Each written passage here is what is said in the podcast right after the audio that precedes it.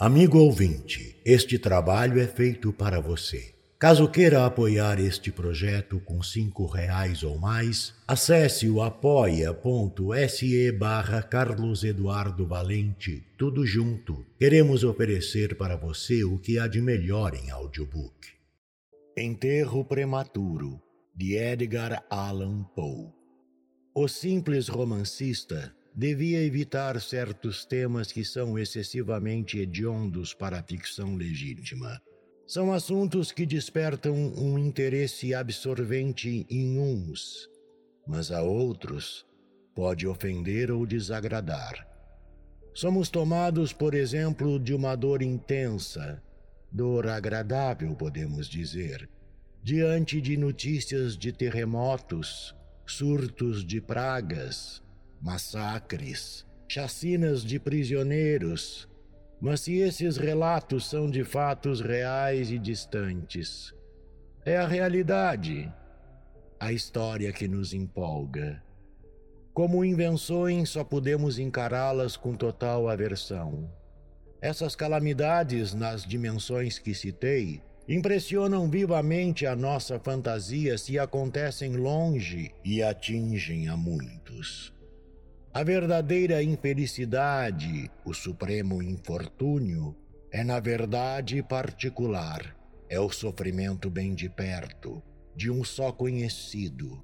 Os extremos medonhos da agonia são sofridos pelo homem isoladamente e nunca pelo homem na multidão. O terror mais extremo que já se abateu sobre um ser humano é, sem sombra de dúvida, o de ser enterrado vivo. E isso tem ocorrido com muita frequência. As fronteiras entre a vida e a morte são vagas e imprecisas. Ninguém pode dizer com certeza onde começa uma e termina a outra. Sabemos que há enfermidades onde cessam todas as funções vitais aparentes. Mas isso não passa de uma suspensão. Há pausas temporárias no incompreensível funcionamento dessa máquina nosso corpo. Depois de certo período, tudo volta a se movimentar e o mágico mecanismo recomeça o seu trabalho.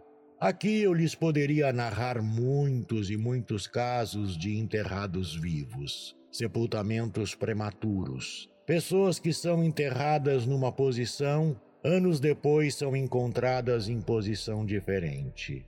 O ouvinte mesmo pode ter sido testemunha de algum caso assim, testemunha direta ou ter ouvido contar, ou lido nos noticiários cotidianos. E mesmo os médicos estão aí para provar que um grande número desses sepultamentos ocorreu realmente. Se interessassem, eu próprio lhes contaria agora uns cem deles os mais estranhos, incríveis, variados. A narrativa, porém, ganharia aquele sabor que lhes falei no início e se tornaria cansativa, desinteressante. Talvez eu lhes desse apenas uma notícia, uma informação a mais, o que nada lhes acrescentaria à emoção, à fantasia. Mas eu posso lhes falar do horror que nos entra pelos ouvidos quando se ouve claramente a sentença: está morto. E as palavras estou vivo estouram na sua mente sem que possam ser ouvidas pelos outros. Posso lhes falar do horror da suspeita, se está morto ou não, e da condenação mais terrível que tudo: está morto. Na verdade, nada é tão terrível. A aflição do corpo e da mente, o enterro antes da morte, a insuportável compressão dos pulmões, as exalações sufocantes da terra úmida, a aderência e o abraço apertado do caixão estreito, a escuridão da noite absoluta, o silêncio como um mar engolindo tudo a presença invisível mais contida do verme devorador. Essas coisas, mais a lembrança do ar lá fora e da grama que estão logo ali em cima. Os amigos queridos que correriam para nos salvar se soubessem da nossa situação, e a consciência de que nunca serão informados dela.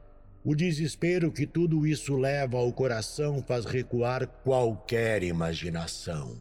Não sei de nada tão angustiante sobre a terra. Ninguém pode imaginar nada tão hediondo nos reinos do mais profundo inferno. E eu posso lhes contar uma coisa assim, com um real e profundo interesse. Porque o que tenho a contar agora é de meu próprio conhecimento de minha própria experiência real e concreta. Meu caso não difere em nenhum ponto importante dos casos citados nos livros médicos. Por muitos anos fui propenso a ataques de um estranho mal a que os médicos chamam catalepsia. Talvez por falta de uma denominação mais definida. As causas, os sintomas e mesmo o diagnóstico dessa doença são ainda um tanto misteriosos, mas seu caráter aparente é bastante conhecido. Aliás, as variações parece que dependem do grau. Às vezes o paciente cai em sono por um dia apenas ou mesmo por um período menor. Fica imóvel, insensível, a pulsação do coração é quase imperceptível. Permanecem alguns vestígios de calor e coloração nas faces. Com um espelho diante dos lábios, pode-se perceber um lento movimento vacilante e irregular dos pulmões. Depois, a duração dessa síncope passa a ser de semana, depois meses, até que exames médicos minuciosos e testes rigorosos não mais conseguem estabelecer diferença entre o estado da vítima e aquilo a que chamamos de morte absoluta. O infeliz se salva de um enterro prematuro pela suspeita dos amigos que lhe conhecem a situação e também pela demora da decomposição. Os ataques vão se sucedendo cada vez com as características mais acentuadas e cada um mais demorado do que o outro, de maior, muito maior duração. No meu caso, às vezes, sem causa aparente, mergulhava eu num estado de semissíncope, meio desfalecimento, e assim permanecia, sem dor, incapaz de me mover, de pensar, com uma vaga consciência de vida e da presença daqueles que rodeavam meu leito. Isto até que a crise da doença me restituía a completa sensibilidade. Outras vezes era um ataque rápido, impetuoso. Ficava doente, entorpecido, gelado, tonto. Caía então prostrado, durante semanas. Tudo era vazio, a escuridão, o silêncio. O nada era o meu universo, anulação total. Daí saía depois lentamente, exausto, numa lentidão igual à rapidez do ataque. E lentamente, com a mesma alegria para mim, voltava a minha luz da alma. Apesar dos ataques, contudo, minha saúde parecia boa não se notava que fosse em absoluto afetada pela minha doença principal. Apenas o meu sono parecia exagerado, e depois de sair do estado de torpor, não conseguia recuperar imediatamente o domínio completo de meus sentidos. Permanecia por muitos minutos perplexo, confuso, meu cérebro, a maioria em especial, ficava num estado de completa inatividade. Em tudo isso, meu sofrimento maior não era físico, era uma infinita angústia moral. Tornava-me mórbido.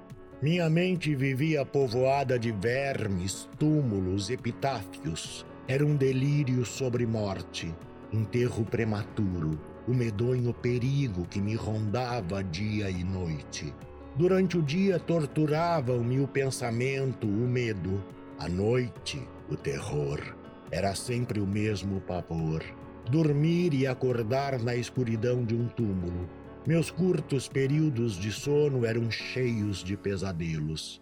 Via-me submerso no sono cataplético. Ouvia vozes e sentia a mão gelada sacudindo-me pelos pulsos. Todas as noites os sonhos de agonia. As visões hediondas, ilusões apavorantes surgiam à noite e estendiam sua terrível influência muito além até as minhas horas de vigília. Meus nervos se debilitaram e fui tomado de um constante pavor. Evitava passear, montar, praticar qualquer exercício que me afastasse de casa. Temia afastar-me daqueles que conheciam minha propensão à catalepsia. Desconfiava de meus amigos mais íntimos. Exigia de todos os juramentos mais sagrados, e todos me tranquilizavam com promessas mais solenes. Mesmo assim, meus temores mortais negavam-se a dar ouvidos à razão. Não aceitavam qualquer consolo. Tomei uma série de precauções Reformei a galeria da família de forma a permitir que fosse facilmente aberta do interior. Uma pequena pressão sobre uma alavanca longa que entrava pela tumba dentro bastava para que as folhas de ferro da porta se abrissem. Coloquei dispositivos para entrada de ar e luz e recipientes para água e alimento. Tudo ao alcance do caixão que me era destinado. Este era maciamente forrado e aquecido, guarnecido com molas de maneira a deixar-me em liberdade ao menor movimento. Além de tudo isso, havia suspenso do teto do túmulo um enorme sino cuja corda passava por um buraco no caixão para ser amarrada numa das mãos do cadáver. Agora sim eu estava preparado, devidamente equipado para o perigo de ser sepultado vivo. Mas ah, de que vale a vigilância do homem contra o destino implacável?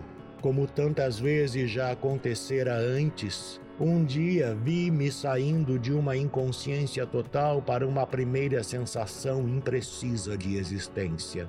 Como das outras tantas vezes, lentamente, com um torpor de tartaruga, aproximava-se fraca a cinzenta aurora do dia da mente eu despertava uma entorpecida inquietação, uma vaga sensação de dor, nenhuma preocupação, nem esperança, nem esforço, nada, como se estivesse nascendo.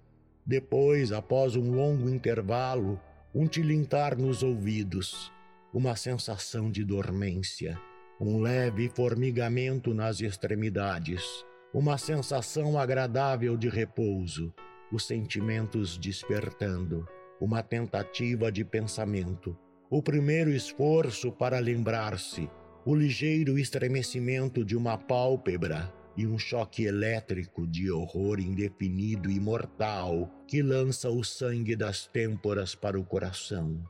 Outro esforço para lembrar-se. Agora a memória recupera o seu domínio. Tomo conhecimento de minha situação. Sei que não estou acordado de um sono comum, fora tomado de catalepsia. Finalmente, meu espírito é dominado por uma única ideia sinistra, central e mórbida: perigo. Por alguns minutos, a ideia tomou conta de mim. Permaneci imóvel. Não conseguia reunir coragem para mover-me. Não ousava nada, paralisado de medo, medo do destino. Eu sabia, ele era inevitável. O desespero, apenas o desespero, impeliu-me após longa hesitação a mover minhas pesadas pálpebras. Abri os olhos. Estava escuro. Tudo muito escuro. Agora eu sabia que o ataque já passara Sabia que recuperara todas as minhas faculdades. Eu poderia ver e não enxergava porque estava tudo escuro. Era aquela intensa, negra e completa noite que dura para sempre. Tentei gritar. Meus lábios e minha língua ressecados moveram-se, mas nenhum som de voz saiu. Os pulmões pareciam oprimidos pelo peso de uma incomensurável montanha. Coração e pulmão arfavam, palpitavam, latejavam. Ao esforço de gritar, vi que os maxilares estavam amarrados como sempre acontece com os mortos. Senti que repousava em alguma coisa dura, e duros também eram os lados.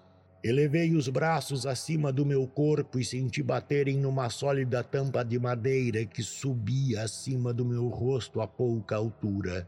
Não havia mais dúvida. Eu fora enterrado num caixão. Pensei então em minhas precauções. Fiz movimentos e a tampa não cedeu. Procurei a corda do sino que devia estar amarrada aos meus pulsos. Não consegui encontrá-la. Não havia acolchoado e às minhas narinas chegou repentinamente o cheiro forte da terra úmida. Eu não estava na galeria de minha família. Caíra com um ataque longe de casa, entre estranhos. Não podia me lembrar como nem quando, mas sabia que me haviam enterrado como a um cão, num caixão, em alguma cova funda, vulgar, sem epitáfio e para sempre. Quando me convenci disso, tentei gritar de novo e consegui. O grito saiu longo, prolongado, selvagem, de agonia, de desespero, de terror, tão forte que ressoou através da noite subterrânea. Alô, aqui? disse uma voz. Que diabo será agora? perguntou uma segunda. Saia daí! disse uma terceira. Que ideia é essa de gritar desse modo? Falou uma outra. E logo fui agarrado e arrancado dali sem a menor cerimônia. Isso ocorreu perto de Richmond, na Virgínia. Eu acompanhara um amigo numa expedição de caça. Caiu a noite. Fomos surpreendidos por uma tempestade. A cabine de um pequeno barco ancorado no rio fora o nosso único abrigo. Passamos a noite a bordo, dormindo num dos dois únicos beliches do barco. Na embarcação pequena, os beliches eram boxes apertados, estreitos, sem altura, sem roupa de cama. Lembro-me que eu achara extremamente difícil espremer-me para entrar ali. Contudo, dormi profundamente, e a visão que tivera não fora sonho nem pesadelo, resultara do meu habitual estado de nervos. Claro que, ajudada pelo ambiente, minha neurose se agravara. A demora, a demora para recobrar os sentidos e recuperar a memória, o cheiro que vinha da própria terra molhada, o lenço em volta do queixo que eu próprio amarrara, pois esquecera minha touca de dormir, tudo concorreu para aquela situação. As torturas que sofri foram as de um sepultamento real, terríveis, odientas, mas nenhum mal nos reserva a Deus que não seja para o nosso bem. Pois vejam, uma reviravolta se operou em meu ser. Meu próprio exagero serviu para curar-me. Minha alma fortaleceu-se. Viajei para o exterior, fiz exercícios ao ar livre e puro, respirei Acabei com todos os pensamentos mórbidos. Desfiz-me de meus livros de medicina. Esqueci meus passeios pelos cemitérios. Acabei com os contos de fantasmas, como este. Tornei-me um homem novo, saudável, vivo, um verdadeiro homem, livre de apreensões da morte, medos, dúvidas, doenças. Até a catalepsia desapareceu de minha vida Concluo que o mundo da nossa triste humanidade pode assumir muitas vezes a aparência de um inferno. Tudo depende da mente, da razão, da imaginação do homem. De fato, a legião sinistra de terrores sepulcrais não é totalmente fantasiosa. Existe mesmo. Mas, como os demônios, temos que deixá-la adormecida ou seremos devorados têm que ser deixados dormindo ou morreremos.